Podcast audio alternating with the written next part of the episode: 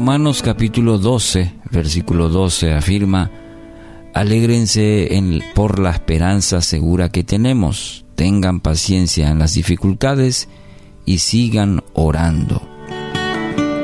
Tema para hoy, actitud correcta. Entonces, ¿cuál debe ser la actitud correcta ante los desafíos, ante las pruebas en nuestra vida? Aquí el apóstol Pablo nos brinda orientación clara al respecto. Tres acciones a desarrollar en nuestras vidas.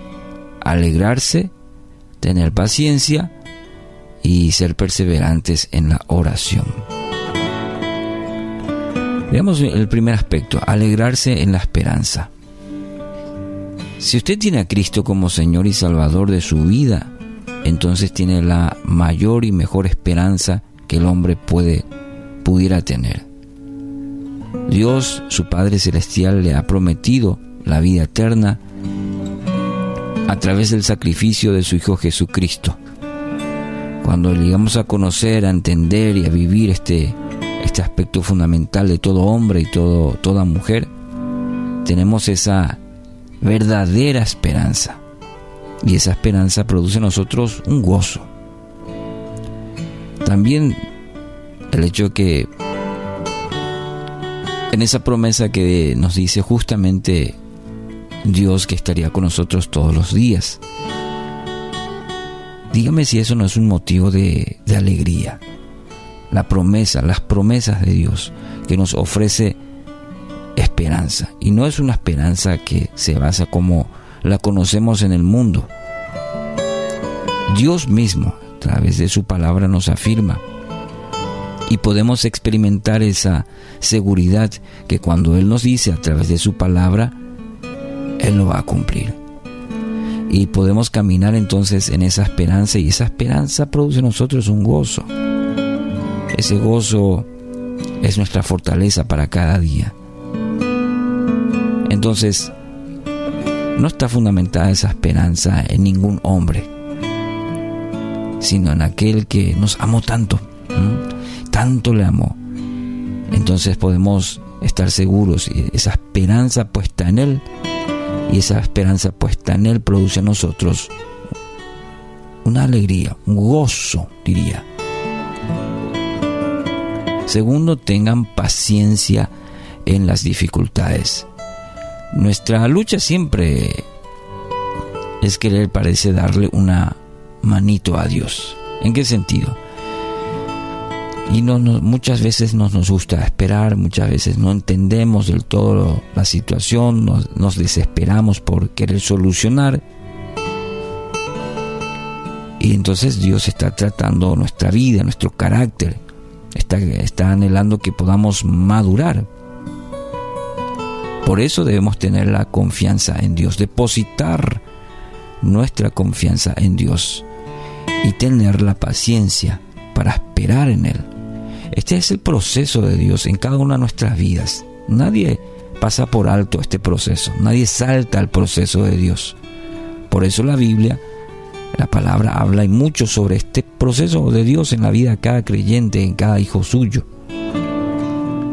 Y la manera que lo trabaja es a través de las situaciones en nuestra vida.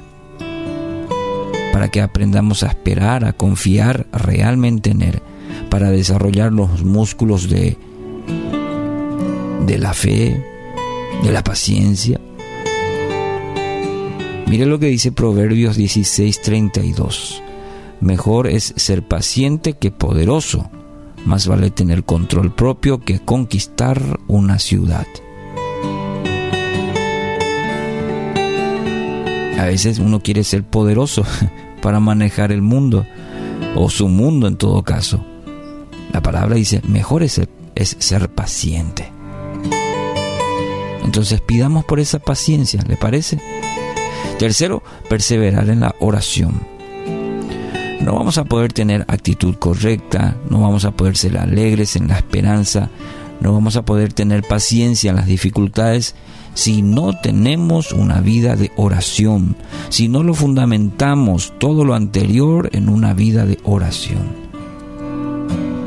Podríamos decir entonces que todo lo anterior.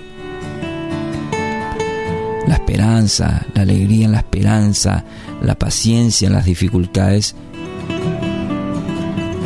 eh, viene como consecuencia de una vida de oración, de comunión con Dios. Porque solo y solo en la intimidad con el Padre vamos a recibir la dirección, la fuerza, la templanza, el aliento para nuestras vidas. Entonces nuestro estado de ánimo no debe ser el factor determinante en nuestra oración. Hoy sí, mañana no. Depende del estado de ánimo. No. Que no cese, que no mengue su comunicación, su intimidad con Dios. ¿Cuál será la, actitud correcta para su día? ¿Mm? Según este pasaje, alégrese, tenga paciencia y ore en todo momento. ¿Qué le parece estos tres elementos en su vida? Si pedimos a Dios, a su Espíritu, que nos ayude a ser alegres, como dice, sí, alegres en la esperanza, a tener paciencia y a tener una vida de oración perseverante. Hoy decida confiar en Dios, desarrolle el gozo en el Señor y cultive la paciencia en áreas donde necesita. Y hágalo mediante la oración, una oración genuina, una oración confiada en Dios.